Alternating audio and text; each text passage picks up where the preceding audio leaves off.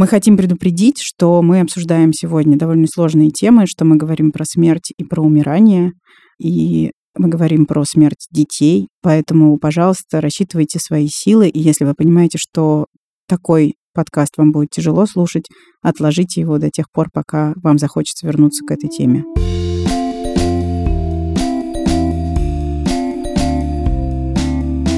Всем привет! С вами снова самый честный подкаст о материнстве «Ты же мать». И мы его ведущие. Меня зовут Настя Хартулари, у меня есть дочка Варя. В апреле исполнится три года. Меня зовут Саша Довлатова. У меня есть сын Миша, ему 19, дочка Маша, ей 14, и сын Костя, ему почти 7.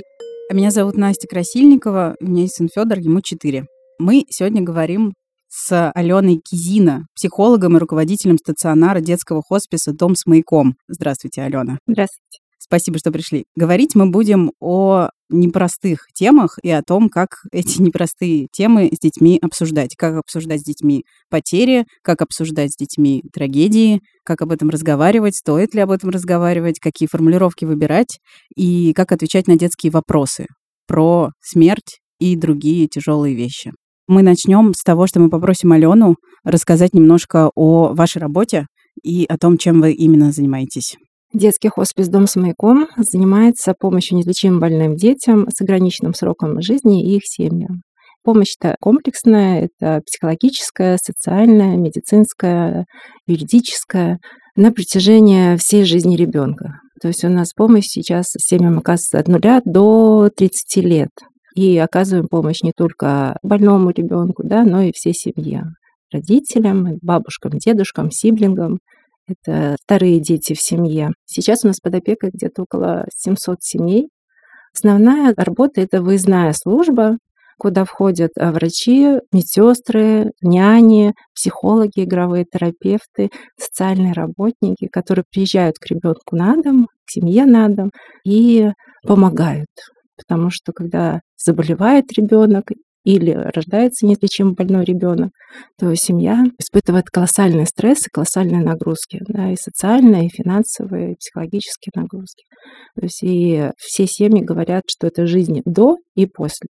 Да, и поэтому ресурсов семьи не хватает, требуется поддержка. А я правильно понимаю, что для семей, которые ваши подопечные семьи, это бесплатно, и вы это делаете за счет пожертвований? Да, вся помощь благотворительная. Мы живем и работаем благодаря помощи простых людей, которые неравнодушны, которые помогают пожертвованиями в фонд «Дом с маяком». А от государства есть какая-то помощь? А есть а, гранты, то есть есть сотрудники, которые занимаются грантами, и на деятельность организации тоже мы ну, пишем гранты и получаем деньги именно на проектную деятельность, потому что достаточно сложно собираются деньги на зарплаты сотрудникам. Да, то есть люди хотят помогать семьям, люди хотят помогать в целом, да, больше, наверное, доверяют, когда это понятно, для чего расходные материалы на оборудование, на питание, да, и очень сложно понять, что сотрудники тоже нуждаются, в общем-то, оплате своего труда. Вы продолжаете помогать родителям, ну, психологически, может быть, еще как-то после того, как их дети умерли? Вы работаете с семьями? Есть такая возможность? Да, если мы говорим о паллиативной помощи и особенно хосписной помощи, то мы говорим о том, что помощь после смерти ребенка не заканчивается, а продолжается и продолжается столько времени, сколько нужно семье. И первых два года это консультирование, это встречи. У нас есть программа помощи семьям после смерти ребенка. И есть много разных групп, консультаций для всех членов семьи, кто потерял ребенка. У нас есть большие мероприятия, которые мы проводим для всех семей, вне зависимости от того, когда произошла утрата. Это День памяти, он проходит раз в год. И несколько лет у нас очень хороший такой получился формат. Мы приглашаем родителей в мае и э, садим все вместе деревья. И в августе родители приходят в сад памяти. У нас есть Гальянова и в Кусково. Они именные деревья, то есть они подписывают, там есть сердечки, вот, или какие-то другие э, символы. Вот, и не каждый родитель может приехать э, на кладбище. Они говорят, нам бывает очень тяжело приезжать на кладбище, но зато они приезжают к своему деревцу, они ухаживают, вот, и потом присылают фотографии с маленькими яблочками. Вот, очень трепетно. И говорят о том, что это очень символично, что жизнь не, не останавливается, да, что она продолжается, что в этой яблоне и в этих яблоках они видят символ, что их ребенок всегда с ними, что как бы, есть продолжение. Можно такой, может быть, слишком э, рациональный вопрос, но тем не менее. Есть ли у вас ощущение, что те семьи, в которых есть другие дети, переживают такие потери быстрее или легче, чем те семьи, в которых умирает единственный ребенок? Хотелось бы привести какие-то исследования, но, к сожалению, на постсоветском пространстве у нас нет исследований, как переживают семьи утрату ребенка, и поэтому какие-то такие статистические данные я не могу привести. А личный опыт подсказывает, что многие родители говорят, да, что другие дети не позволяют им уйти от реальности, потому что дети требуют обычной заботы. То есть утром надо встать, сварить кашу или приготовить, не знаю, омлет, отвезти в школу или в детский сад, посмотреть, есть ли у него вещи постиранные и так далее. И вот эта забота не позволяет погружаться глубоко в горе. А это помогает, правда, вот эти звоночки, да, вот эти возможности вернуться в реальность, не погружаться глубоко в горе, держать эту связь с реальностью помогает переживать. Потому что нельзя сказать, что горевание — это болезнь, которая со временем пройдет. Да, то есть от нее можно вылечиваться. Горе — это, ну, это процесс, и понятно, что если умирает ребенок, то жизнь семьи изменится, память о нем сохранится на протяжении всей жизни и повлияет на всю семью, и на сиблингов, да, и на отношения между родителями. И они подумают потом, возможно, это тоже поможет им осмыслить свои какие-то ценности, другие ценности принесет в их жизнь семейную. И горюют на протяжении всей жизни. Горе — это такой волнообразный процесс. Можно погрузиться в горе и плакать, и страдать точно так же, как в первые дни после потери ребенка, даже если прошло там 10-15 лет. Да, и что-то может вернуть тебя в это прошлое, смех какой-то, похожий ребенок на улице, не знаю, какое-то место любимое, в которое родители приходят. Да, все возвращает в прошлое, где был живой ребенок. И точно так же запускает этот процесс горевания.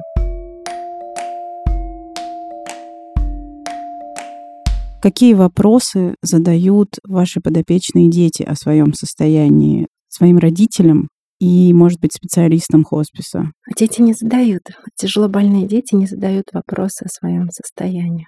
Ну, потому что заболевание очень тяжелое. У нас есть две программы, да, то есть это дети, которые онкобольные дети, и мы говорим, что у них срок жизни ограничен. Да, и, скорее всего, это не годы, возможно, это месяцы, Возможно, это недели, у кого-то это будут дни и часы. И в таком состоянии дети не говорят, не спрашивают, потому что знать, что с тобой происходит, и говорить, ну, это сверх тяжело. То есть э, не все, что они знают, могут поговорить и делиться. Да, то есть это для психики очень сложно.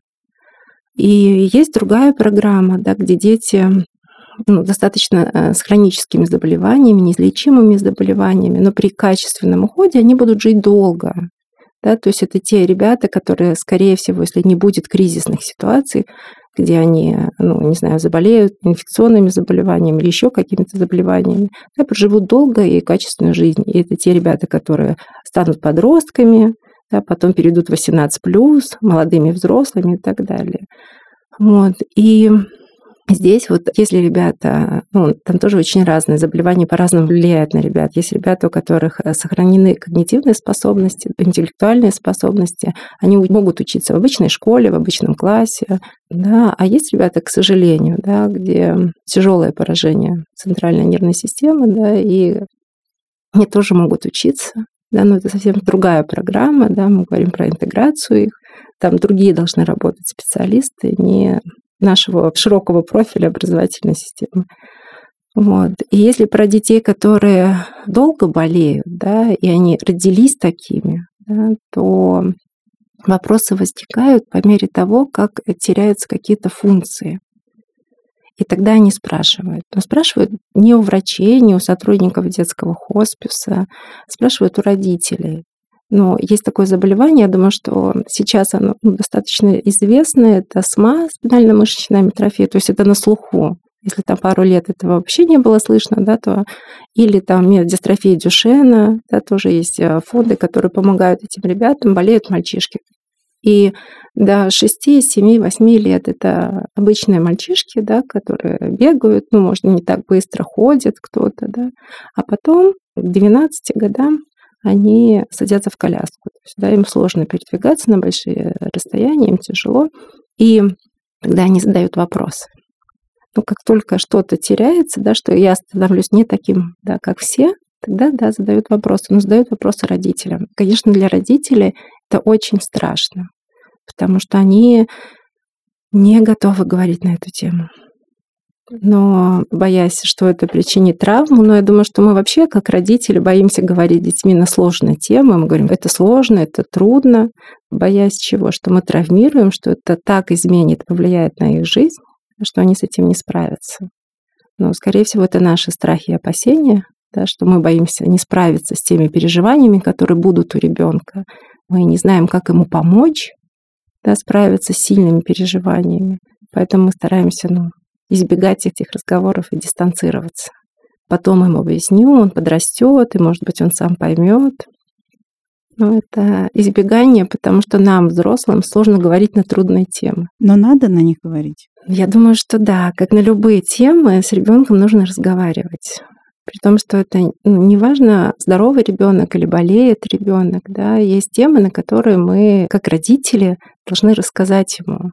Или если нам сложно самим говорить на эту тему, да, то предложить вместе почитать на эту тему, посмотреть мультик, не знаю, фильм обсудить, помочь ему понять, что такое жизнь, да, что такое смерть, что происходит с человеком, да, как он взрослеет, какие есть этапы, да, детство, там, отрочество, молодость, старость.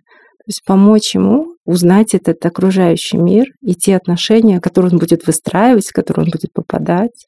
Кто, если не родители? А это делать нужно, разговаривать на такие сложные темы в ответ на вопросы, или если, например, мы берем какую-то стандартную семью, в которой понятно, что, например, не знаю, бабушка или дедушка скоро умрет. Нужно ли готовить к этому событию как-то ребенка, или нужно отвечать на его вопросы и ждать того, когда это произойдет, чтобы объяснить, что происходит? Дети намного проще относятся ко всем вопросам, и если что-то его волнует, он подходит и спрашивает. И есть возраст 4 года, это возраст почемучек. Он не просто так называется, потому что все интересно. На одно слово ваше, да, родительское, ребенок задает тысячу уточняющих вопросов. Ему все интересно. Это хороший возраст, когда мы можем говорить, что происходит в жизни. Мне кажется, что задача нас, как родителей, это еще и подготовить ребенка к тому, что в жизни есть очень сложные моменты, очень сложные переживания, и научить его получать поддержку да, от окружающих и помогать себе самому. Мне кажется, это очень важное умение. То есть, скорее, нужно быть, что называется, проактивным в этих вопросах. Да. С какими вопросами, продолжаю те же самые формулировки, приходят к родителям сиблинги неизлечимо больных детей? Если сиблинги родились уже после того, как старший ребенок, да, неизлечимо больной, появился в семье до их рождения, и, в общем, семья устоялась и жила по каким-то своим законам и правилам, и ребенок растет рядом со своим братом или сестрой, которые не такие, как все, то у него не возникает вопросов. То есть он принимает ту жизнь, в которой живет семья. И говорит очень спокойно о том, про особенности ребенка, про особенности своего брата или сестры. И он смотрит на болезнь да, и на особенности брата или сестры глазами родителей. Вот как родители объяснят, так э, ребенок и принимает. Трубочка, не знаю, для кормления в носу стоит, это зонд он может сказать, что да, как бы это чтобы кушала мой брат или сестра. Там. И ребенок очень ну, как бы спокойно это воспринимает. Потому что он как бы рождается в семью, где уже Уже, уже так, да. А если наоборот? А если наоборот, тогда сложнее. Тогда у ребенка в зависимости от возраста появляются вопросы. Но вопросы тоже появляются. Чем старше ребенок, тем больше вопросов. Но не всегда, например, подростки пойдут да, говорить с родителями о том, что произошло с братом или сестрой. И родители обращаются в этот момент, например, в нашей организации да, к психологам, потому что поведение старших сиблингов меняется. Он начинает огрызаться, он начинает прогуливать школу, или там неуспеваемость появляется, да, или родители жалуются о том, что он не подходит к брату или сестру, который родился. Все время дерзит, там, не знаю, конфликтует. И родителям достаточно сложно, потому что был хороший такой сладкий мальчик, да, а сейчас непонятно, как к нему подойти, как с ним разговаривать. И чаще всего такое поведение у подростков, потому что им, правда, не хватает информации, не хватает объяснения, что произошло в семье и как изменилась жизнь семьи. И не хватает еще от родителей информации, как общаться, как взаимодействовать с братом или сестрой. Если мы берем у подростков, то у них были свои ожидания, какие они будут хороший брат или сестра для своего младшего сиблинга. Да. Чем они будут заниматься? Когда будет маленькая, то я там буду катать ее на велосипеде, научу катать на велосипеде, если большая разница, да, там, или буду читать ей книжки, или мы будем вместе играть. То есть были какие-то ожидания, да, ну, как и у родителей, но когда у родителей рождается ребенок, да, они проходят, они встречаются с врачами, да, они проходят этот путь помощи своему ребенку. А сиблинг в этот момент не участвует. Ему мало кто объясняет, что произошло в семье. Ну, потому что у родителей нет ресурсов вообще, да, то есть они все погружены в то горе, которое произошло с ребенком. Вот. Иногда у них просто нет сил, чтобы объяснить, что происходит. А сиблингам очень не хватает этой информации. И мы говорим родителям, психологи говорят родителям о том, как разговаривать с сиблингами, да, и что нужно объяснять, и что нужно точно подсказывать, как вы можете играть, взаимодействовать, как вы можете взять на себя эту роль старшего брата или сестры для своего такого особенного сиблинга. Если про маленьких говорить, то маленькие дети, они все равно смотрят на ситуацию глазами родителей, да, что произошло. И еще они не всегда понимают, больше ревнуют родители к, к младшему больному ребенку. И это тоже очень важно, как родители выстраивают вот это взаимоотношение а, между сиблингами.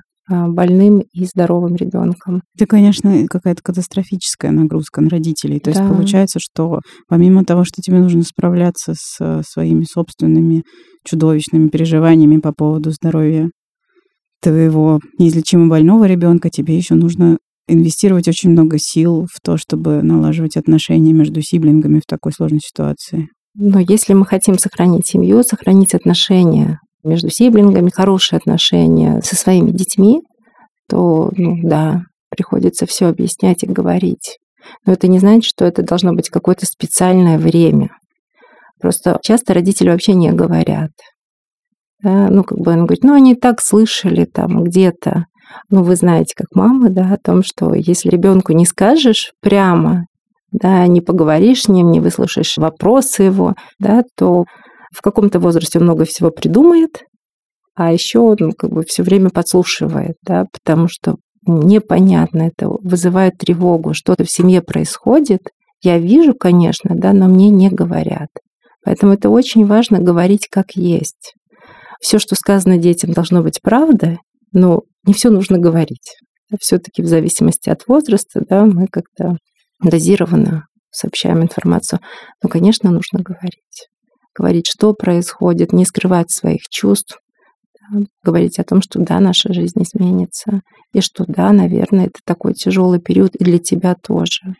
И ну, уделить пять минут времени ребенку, который тоже потерян, это очень важно. Мы говорим о том, что иногда родители сами не готовы говорить. Можно ли тогда привлекать специалиста, или это будет ну, сейчас странное слово будет, неэффективно. если сами родители не могут, не справляются, не находят в себе сил на то, чтобы поговорить самим? Честно говоря, мне кажется, что это очень важно, чтобы родители говорили друг с другом и со своими детьми, потому что понятно, что специалист поговорит, да, но семья, она для того и нужна, чтобы мы не только про радость и в радость, да, но мы еще и в горе могли поддерживать друг друга.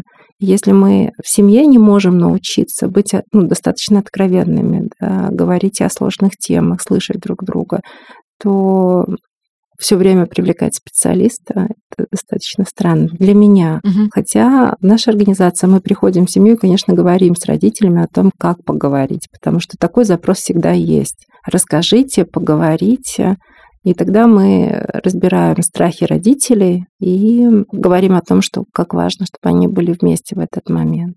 Получается, что родителям нужна поддержка для того, чтобы поговорить об этом со своими детьми, но разговор о сложных темах это именно разговор родителей с ребенком, а не ребенка с психологом. Но иногда э, разговор с психологом. Угу. Дети чувствуют, когда родители не готовы говорить на какие-то темы. Ну, кто-то не может обсуждать тему болезни, кто-то не может обсуждать тему смерти и делают все, чтобы не говорить о том, что произошло в семье, куда пропала бабушка или дедушка, да, или там тетя, которая приходила, и, в общем, ребенок ее знает. Тему секса тоже не обсуждают. Ну, вот у меня нет проблем поговорить с детьми, да, о том, там, что умерла тетя, дядя, дедушка, бабушка, ну, как-то вот. Но представить себе, что вот я заболела, ну, кто-то из родителей, да, заболел, мама или папа. Вот как об этом говорить с ребенком, когда ты сам, в общем, очень уязвим и слаб? Но жизнь семьи же изменилась, и дети видят, что происходит. Да? И очень странно, если в этот момент тот, кто болеет, родители не поговорят о том, что происходит. Вопрос, что не просто поговорить, а вопрос, что дать надежду. Мы же всегда, когда разговариваем друг с другом, мы даем сложные темы, мы даем надежду. Да, надежду, что мы сделаем все максимум от нас зависящее, чтобы выздороветь. Если кто-то из родителей болеет, да, мы говорим так со своими детьми, чтобы дать им надежду, что мы будем очень стараться, да, мы будем все делать для того, чтобы как можно дольше быть с тобой, да, и победить свою болезнь. Но это важно проговорить. А если надежды нет? Я таких людей не встречала. Когда есть дети, и когда болеют взрослые, то, знаете, мы говорим, конечно, о смерти мы можем легко говорить, когда, правда, мы не болеем, и у нас в окружении, ну, как бы не болеет никто. И тогда это такая тема, которую мы можем обсуждать, мы можем спокойно говорить, и где-то это там далеко-далеко, через много-много лет, возможно, это случится. У нас всегда есть вот это, это слово «возможно». Угу. Потому что очень сложно принять да, вот эту конечность своей жизни, да, что смерть необратима. И я редко встречаю людей, очень мало, честно говоря, которые, правда, зрело относятся к смерти, понимая, что есть э, начало жизни, да, и через какое-то время будет и завершение этой жизни. Хорошо, я по-другому переформулирую. Как семья может поддержать ребенка, в который один из родителей ну, болен смертельно и уже точно уйдет в ближайшее время? Чтобы ребенок был с родителями вместе э, столько, сколько возможно чтобы у них были те ритуалы и та жизнь, которая привычна была для ребенка. Если, не знаю, мама по вечерам читала книжку, сказки, то, может быть, читали вместе сказки. Наполнить жизнь да, вот этими приятными, хорошими моментами, пусть их будет немного, пусть они недолго будут, но 5 минут, 10 минут, пока есть силы, ты можешь провести их с ребенком, и это прекрасно. И не стоит бояться, что это настолько травмирует ребенка, что он не справится. Все справятся. С большими или меньшими потерями дети справляются, как и взрослые справляются со смертью близких людей. Но правда жизнь изменится. Но она и не может не измениться. И это нормально. Но чем будет наполнены воспоминания, это же очень важно, чем наполнены воспоминания ребенка или взрослого человека, да, о том человеке, которого нет сейчас, который умер. Ну, то, что утешает родителей, наверное. Они говорят, что те воспоминания, которые хорошие воспоминания, не, не о больницах, например, да, не о лечении, которое очень тяжелое было, а вот о тех приятных моментах, о рождении, о, например, ожидании ребенка, смешные случаи. Эти воспоминания очень важны. Они наполняют и позволяют и дальше жить. Храняйте воспоминания. Есть такая метафора, которую я использую в работе, мне она очень нравится. Это про то, какие есть воспоминания и как мы храним память. Потому что, наверное, это самое важное. Знать, что человек не исчезает, да, он с нами остается в наших воспоминаниях. И это сейчас одна из теорий такая психологии, да, что горе, оно такое линейное, оно там волнообразное, и на протяжении всей жизни да, человек может горевать, теория длящихся связей, да, то есть когда связь с ребенком, она на протяжении всей жизни сохраняется и сохраняется благодаря воспоминаниям, которые есть в семье и ритуалам, да, то есть вот эти ритуалы тоже они появляются из воспоминаний, да, из приятных моментов. В нашей жизни есть много разных воспоминаний с близкими людьми, так, и когда ну, в моей работе это а, воспоминания у родителей часто или у сиблингов, да, остаются воспоминания о болезни, о страданиях, потому что любая тяжелая болезнь, да, особенно момент умирания, там нет ничего красивого. Да, когда ну, умирает тело, это тяжело. Это даже прекрасной медицине, прекрасном обезболивании, все, все равно это мучение. Да, это, ну, это страдание. Страдание для семьи, страдание для этого человека. Вот. И это невозможно забыть. И мы говорим о том, что в нашей памяти есть разные воспоминания. Есть воспоминания такие, как острые камни. Эти вот камни с острыми краями, которые очень сложно а, взять в руки, потому что ты можешь порезаться, как кремень, например, да, там такие с острыми гранями. И это воспоминания, которые очень болезненны. И у нас у всех есть воспоминания о близких людях, когда они причиняли нам боль, приносили нам эту боль. Есть воспоминания такие, как гладкие камешки. Вот на море мы собираем эти кругленькие гладкие камешки. Это воспоминания о простых рутинных делах. Наша бытовая жизнь, как мы вместе не знаю, завтракали или э, в школу, как кто-то хотел э, ходить или не хотел ходить, а, выбирали какие-то вещи. То есть это не были такие какие-то вау-дни, да, солнечные, яркие, какие-то такие наполненные приключениями или чем-то необычным. Это обычная жизнь. И такие камешки тоже у нас есть воспоминания. И есть, конечно же, драгоценные камешки, изумруды, самоцветы. Это вот правда какие-то такие в семейной, э, в семейной жизни или в отношениях с этим человеком. Это самое-самое ценное, что-то необычное, не знаю, путешествие на море. Или как э, ребенок первый раз э, попал на море и зашел в воду. И это было столько эмоций, да, что это вот прям очень яркие какие-то моменты, которые у нас хранятся. Вот. И мы готовы делиться ими. И, в общем, когда мы собираемся в кругу семейном, мы часто вспоминаем, что вы помните, там в пять лет вот такой вот, или он там что-то сказал, или что-то сделал. И это такая семейная история, которая хранится ну, на протяжении всей жизни. И вот память о ребенке или память о любимом человеке, который не с нами, вот они как э, должны все эти камни быть собраны в ладони. Держать их нужно все камни. И те камешки, которые причиняют боль, и те камни, которые яркие, самоцветы, и рутина. Потому что жизнь это состоит из всего этого. И это очень важно, да, вот наполнить и сохранить все воспоминания. Не только воспоминания о боли, не только воспоминания о том, что этого ребенка или любимого человека нет с тобой рядом, да, но еще и э, сохранить память и сохранить эти камешки драгоценные и уметь их э, доставать из своей памяти говорить об этом. Это очень важно. Если немножко возвращаться к таким практическим, может быть, вещам, вот э, есть ли какие-то фразы, с которыми можно обратиться к ребенку, который переживает потерю или утрату?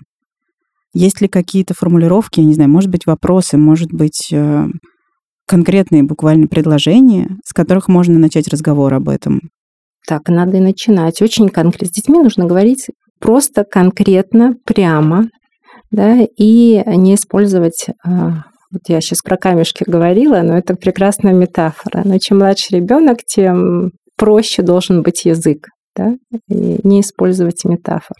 И мы можем, хотел бы ты поговорить, в семье заболел или болеет там Вася, ты видишь, как ему, да, что он там лежит, не, не поднимается, да, что он больше спит, у него много трубочек, да, что он присоединен к капельнице.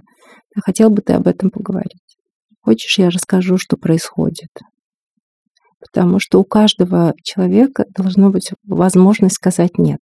И у ребенка тоже. И каждый раз нужно проверять, хочет ли он услышать дальше, что вы хотите ему сказать, или ему вполне достаточно, и больше он не готов говорить. Ну и нужно понимать, что психика детская такова, что сейчас он а, горюет, переживает, он погружен в горевание а, или в переживание утраты, а через а, пять минут он может прыгать, бегать, сидеть у вас на голове, возмущаться чем-то или требовать. Это вполне нормально.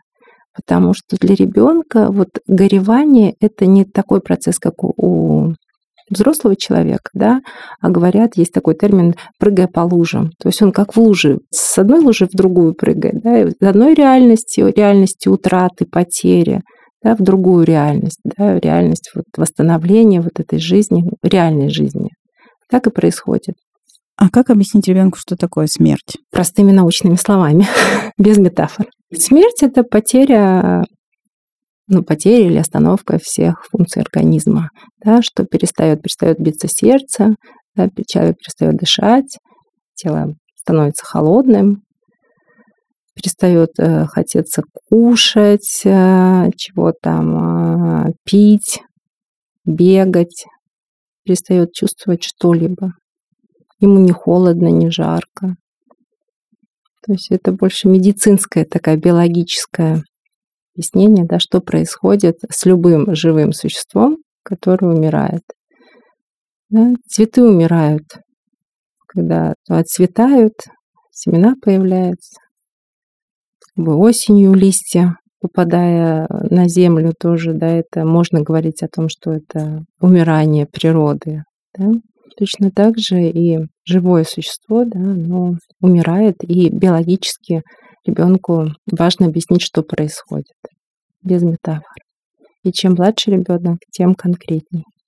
А как объяснить, что вот этот вот процесс умирания, закончившийся, смерть, означает, что ты больше не вступишь в контакт с этим человеком, он больше не будет рядом, он больше не появится. То есть понятно, что биологически мы говорим скорее про тело.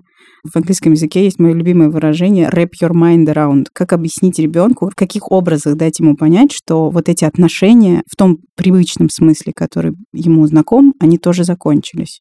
Ну, потому что мы потом говорим о том, что происходит с телом. Да, и это уже зависит от тех культуральных традиций, да, которые есть в семье, да, которые принимает семья и разделяет семья. Это могут быть религиозные какие-то да, традиции. Все зависит от этого. И тогда, да, мы объясняем, что происходит. Есть такая прекрасная книга для детей о смерти. Шведская писательница. Так и называется книга о смерти. Там очень подробно и очень спокойно рассказано именно, что происходит. Да? телом человека, когда он умирает. Что там руки укладывают, что глаза закрывают, да, что он холодным становится, что не хочется ни бегать, ни прыгать, ни играть, и вообще ничего не хочется. Вот, что через какое-то время там все прощаются, одевают в костюм или, не знаю, в платье, потом кладут в гроб, ну или в саван, в зависимости от религии кого-то закапывают, кого-то кремируют. И тоже там все очень спокойно рассказано, все описано. Мне кажется, это очень важно.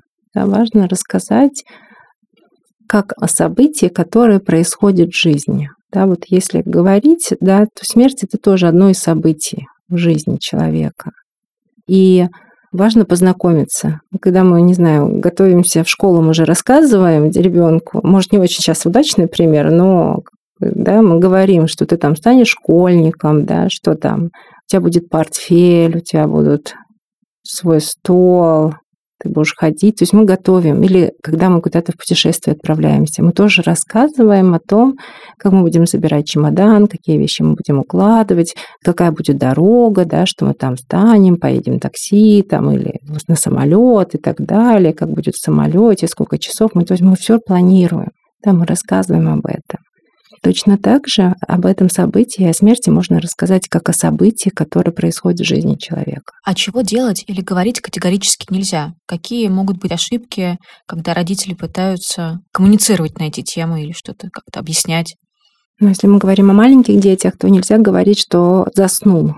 Про сон больше всего, потому что мы ну, метафорами больше такими используем, что он упокоился, заснул, он перешел в мир иной, Какие-то еще у нас есть такие устойчивые выражения, которым мы пытаемся объяснить, что произошло. Вот. Ребенок не понимает. И появляются страхи о том, что он может заснуть и не проснуться. Как бы это очень похожее состояние. Да, перешел в мир иной, это что такое, да? Как это объяснить ребенку? Могут появиться страхи, тревога. Поэтому желательно говорить очень просто, очень прямо. То есть не говорить, что на небе человек. Если вы в это верите, ну, у нас у каждого, наверное, есть своя концепция, что происходит с человеком после смерти. И в каждой семье точно есть. Когда мы взрослые сталкиваемся, да, мы как-то себе объясняем, что после смерти. Есть много разных объяснений, да, есть биологическое, да, что ну, тело распадается и исчезает, и все. Есть теологическое понимание, да, что переход в мир иной, душа и так далее. Есть э, понимание такое творческое, да, что часть остается в наследии. У кого-то это литература, у кого-то это картины, у кого-то песни, да, и это продолжение жизни. Да. Каждая семья объясняет по-своему, что происходит с человеком после смерти, есть ли душа или нет души. Что делать в тот момент и что отвечать, когда ребенок в какой-то период своей жизни вдруг осознает, что он сам смертен, и он приходит и говорит, мама, я ведь умру. Что ему отвечать и как разговаривать тогда? Ну, говорить правду. Он же не будет жить вечно. Ну, или если у вас религиозная какая-то концепция, да, вы религиозная семья, то вы можете объяснить, да, что каждый человек умирает, душа там возносится на небо и так далее. Да, и это тоже объяснение. Если мы говорим о ребенке, который приходит и говорит, что мама, я понимаю, что я умру, то да, но пройдет много-много лет, да, ты станешь взрослым, ты поступишь в институт или там еще куда ты женишься, будут дети, состаришься, ты проживешь хорошую, долгую, счастливую жизнь, и да, потом жизнь закончится. И это нормально. То есть это объяснение о том, как происходит человеческая жизнь, да, что человек становится маленьким, ребенок, потом он вырастает, подросток, какие этапы взросления он происходит в его жизни, да, и в конечном итоге мы все состаримся, через много-много лет умрем. Для меня, например, нет никакого страха, да, в плане того, что это объяснение каких-то ну, очевидных вещей, которые происходят с любым человеком или с любым живым существом на Земле. Но еще есть очень а, сильный страх, да, что если он спрашивает, то это о чем? Что у него есть какие-то мысли. Ну, это нормально, когда в 6-5 лет ребенок задает эти вопросы, потому что он сталкивается, в этом возрасте он сталкивается с жизнью, он сталкивается не только с семьей, да, но еще и выходит за пределы семьи, видит много явлений, которые происходят в природе, много информации с интернета, смотрит фильмы, мультики, и там много всего есть, да, и там точно тема звучит. И тема отношений, влюбленности, и тема семьи, детей, и точно так же тема, тема смерти, потому что есть мультики, в которых эта тема тоже звучит, Дети смотрят их, и они это спокойно воспринимают, намного спокойнее, чем взрослые. Для детей это как-то, не знаю, наверное, более естественно. А это не значит, что они не горюют, да, но они горюют просто по-другому.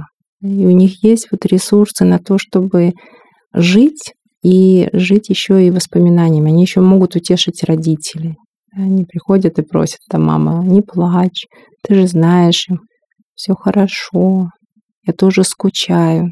То есть иногда даже дети помогают да, говорить о своих чувствах родителям.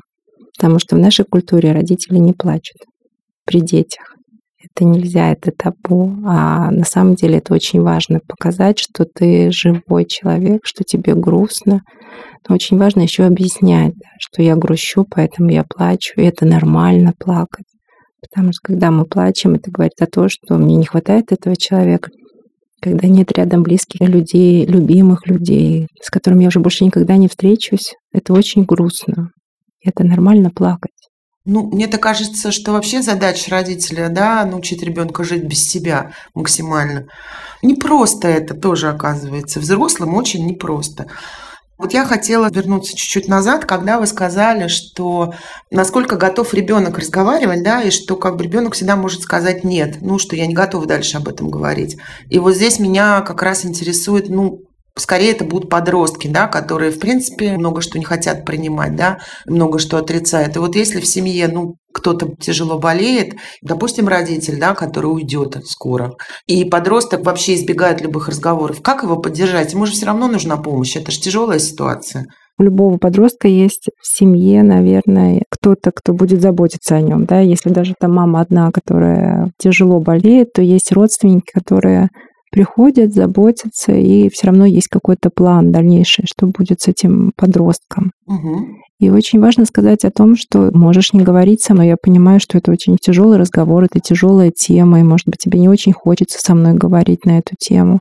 Это нормально, но если ты захочешь, я рядом. Не всегда нужно заставлять выводить на эти разговоры. Важно сказать, что вы, в общем, готовы его послушать и готовы ответить на вопросы. Ну тогда уж если вы это предложили, то будьте готовы отвечать честно на его вопросы. Ну или быть рядом и говорить, объяснять, что происходит. Что мы там будем делать то-то, то-то, да, или там останешься жить со мной. Или, не знаю, поедешь к бабушке, а я буду тебя навещать. И очень важно тоже, когда родители прощаются со своими детьми. Если родитель умирает и оставляет детей, подростков, очень важно проговорить, конечно, о том, что ну, так сложилась жизнь, да, никто этого не хотел, но есть это время, можете попрощаться и сказать, что любите друг друга. Мне кажется, это очень важно. Потому что с этими словами, в общем-то, потом подростки и будут жить и помнить родителей. Ну и, конечно, сказать, где заначка, где документы. Это смешно, но это очень важно, потому что когда умирают близкие, люди а, находятся в таком шоковом состоянии, что они не знают, что делать. И если близкие не подготовились, ну то есть думали о том, что они будут жить вечно с нашим мистическим мышлением, то это очень сложно. Сложно, когда нет подготовки, когда не собраны документы, когда не разложено все по полочкам. Дети в этом плане, особенно подростки, они очень практичны. О, да. Да, и ну, в хосписе подростки делят свое имущество, кому компьютер останется, кому игрушки останутся. И они, даже если не хотят родители, они говорят о том, как бы они хотели, чтобы их похоронили, чем бы они хотели, чтобы похоронили. Это очень сложный разговор, и часто родители говорят, ну что ты глупый, мы с тобой лечимся, и как бы у нас все будет хорошо. Но при этом потом они вспоминают и делают так, как хотели их дети. И это очень важные разговоры, какие бы сложные они ни были. У меня был с детьми очень смешной разговор, который проиллюстрировал, какие они разные про смерть и как меня похоронить. И как-то я сказала, что меня, пожалуйста, хоронить не надо, меня кремировать, а прах разделить на две части, половину рассеять в Риме, а другую в Эстонии, в Таллине, откуда я родом. И Маша очень практично первым делом спросила, а ты деньги оставишь после смерти? Это же мы должны все втроем поехать, вот это все, это же не дешево. Я говорю, ну вы можете потом, когда-нибудь, не обязательно же сразу. То есть деньги я не захотела на это оставлять. А Миша подумал, сказал, нет, меня это не устраивает. А куда я буду ходить, колени преклонять, говорить, мамочка, прости меня за все плохое? Говорит, нет, мне нужна могилка. такая вот между ними тоже разница, но тоже очень практичная, потому что он заранее вот, ну, как-то подумал и понял, что ему надо куда-то есть за что ходить преклонять колени, извиняться. В общем, так мы не договорились.